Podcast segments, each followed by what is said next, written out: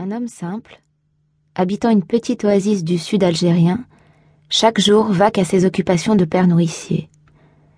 Il ouvre la porte de son atelier de forge, allume le feu, et le jour durant va travailler le métal. Il entretient les outils aratoires des cultivateurs, répare les modestes objets du quotidien. Ce petit vulcain du désert fait toute la journée chanter l'enclume, un apprenti tirant sur la corde du soufflet de la forge pour attiser les flammes. Des étincelles incandescentes jaillissent du marteau de l'artisan en une nuée d'étoiles fugaces et tout à son ouvrage, il est comme absent au monde.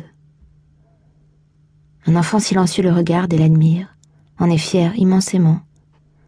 De temps en temps, l'homme au visage volontaire, ascétique et ruisselant de sueur s'arrête, accueille ses clients, répond à leurs sollicitations. Parfois, un groupe d'hommes se constitue spontanément devant l'atelier. On échange, on boit du thé, on plaisante, on rit, on devise aussi sur des questions graves, accroupis sur une natte en fibre de palme.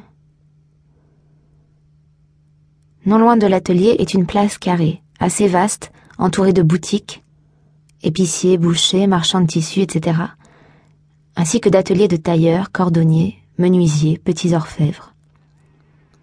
Tous les jours, des chansons s'échappent des ateliers comme des condiments de sérénité, pour se répandre dans l'atmosphère tiède ou suffocante selon les saisons. Du côté ouest se trouve un espace nu, ouvert, dévolu au marché, une sorte de caravansérail sans mur, où s'entremêlent des dromadaires blatérants, des moutons, des chèvres, des ânes et des chevaux, dégageant des odeurs fortes. Des nomades silencieux vont et viennent. D'autres demeurent accroupis, adossés à des sacs de toile rude, repus de céréales, des fagots de bois sec ouvrent l'imagination du grand désert où ils furent glanés. Des dates compactées pour la conservation et parfois en saison des truffes du désert s'offrent à qui veut les acquérir. Tout cela produit une sorte de tumulte feutré, ponctué par les voix aiguës des marchands interpellant les clients. Parfois, des conteurs ou des acrobates proposent à un public fasciné faisant cercle autour d'eux leurs prouesses et leurs rêves. La cité tout entière et parcouru de venelles ombreuses entre des maisons de terre ocre imbriquées les unes dans les autres, surmontées de leurs terrasses, entourant un minaret blanc à l'allure de vigie scrutant les quatre horizons. De cette masse de glaise émergent ici ou là des palmiers. Certains font office de parasols, ombrageant les jardins potagers dans une contrée où le soleil darde des rayons brûlants comme des tisons. Hors de la cité, ce n'est que désert de sable et de rocailles, contenu derrière une montagne qui s'étend d'un horizon à l'autre comme un rempart infini. Au sein du désert inhospitalier, la vie a une saveur de miracle. L'ambiance est à la frugalité. La misère extrême touche peu de gens de cette culture de l'aumône et de l'hospitalité, sans cesse rappelés comme des devoirs majeurs par les préceptes de l'islam.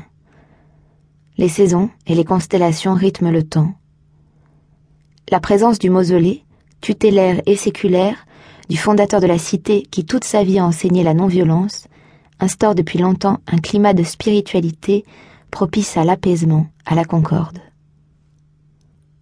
La cité tranquille n'est cependant pas un Éden. Ici comme ailleurs, les humains sont affligés de tourments. Le meilleur et le pire cohabitent. Aux valeurs conviviales se mêlent les dissensions, les jalousies, une condition des femmes qui souvent blesse la raison et le cœur. Une tempérance obstinée tente cependant et en dépit de tout d'entretenir la paix. Une sorte de joie omniprésente surmonte la précarité, saisit tous les prétextes pour se manifester en des fêtes improvisées. Ici, l'existence s'éprouve d'une manière tangible. La moindre gorgée d'eau, la moindre bouchée de nourriture donne à la vie, sur fond de patience toujours renouvelée, une réelle saveur.